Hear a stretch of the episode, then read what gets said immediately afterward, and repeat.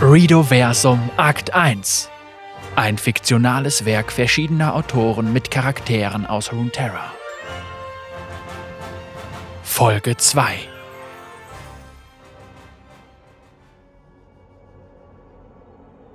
Der Schattenorden von Kantiati und Graf Drachenqualle.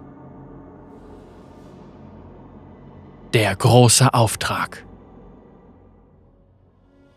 Er wurde von Menschen geboren, von Schatten großgezogen und von einem Halbdämon trainiert. Das ist der Grund, warum er am besten für die Mission geeignet wäre, erläuterte ein hohes Mitglied des Schattenordens. Zed befürwortete den Vorschlag und ließ einen Schüler in den Besprechungssaal rufen. Gleich nach dessen Eintreten begann er, ihn zu instruieren. Dein Deckname für diese Mission wird Kantiati lauten. Dein Auftrag besteht in der Informationsbeschaffung über sämtliche Regionen, mit denen ein Bündnis von Nutzen wäre.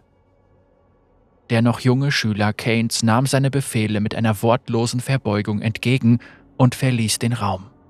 Er hatte schon eine Idee, wo er anfangen sollte.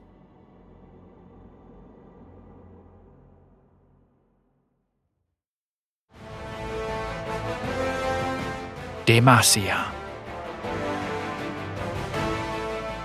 Kantiati besaß eine einzigartige Fähigkeit des Schattenordens. Solange er sich im Schatten aufhielt, konnte er sich vor Blicken getarnt und in einer unmenschlichen Geschwindigkeit bewegen.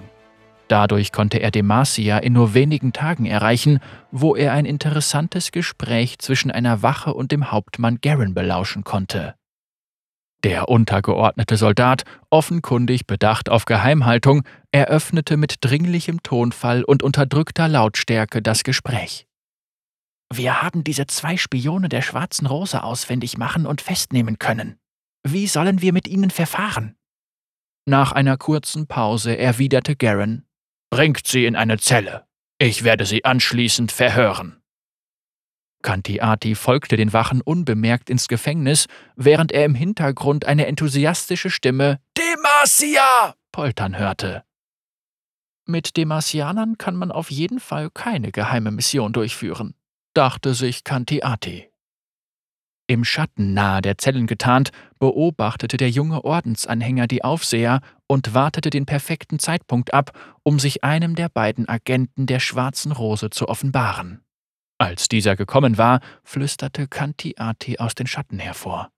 Lass mich mit deinen Vorgesetzten sprechen, und ich lasse dich frei. Wer ist da? rief der erschrockene Gefangene und drehte sich in die Richtung, aus der ihn die fremde Stimme überrascht hatte. Da die Wachen dem ungewöhnlichen Verhalten keine Aufmerksamkeit schenkten, manifestierte sich Kantiati aus den Schatten und gewährte dem Spion einen Blick auf sein Antlitz, bevor er sein Angebot wiederholte.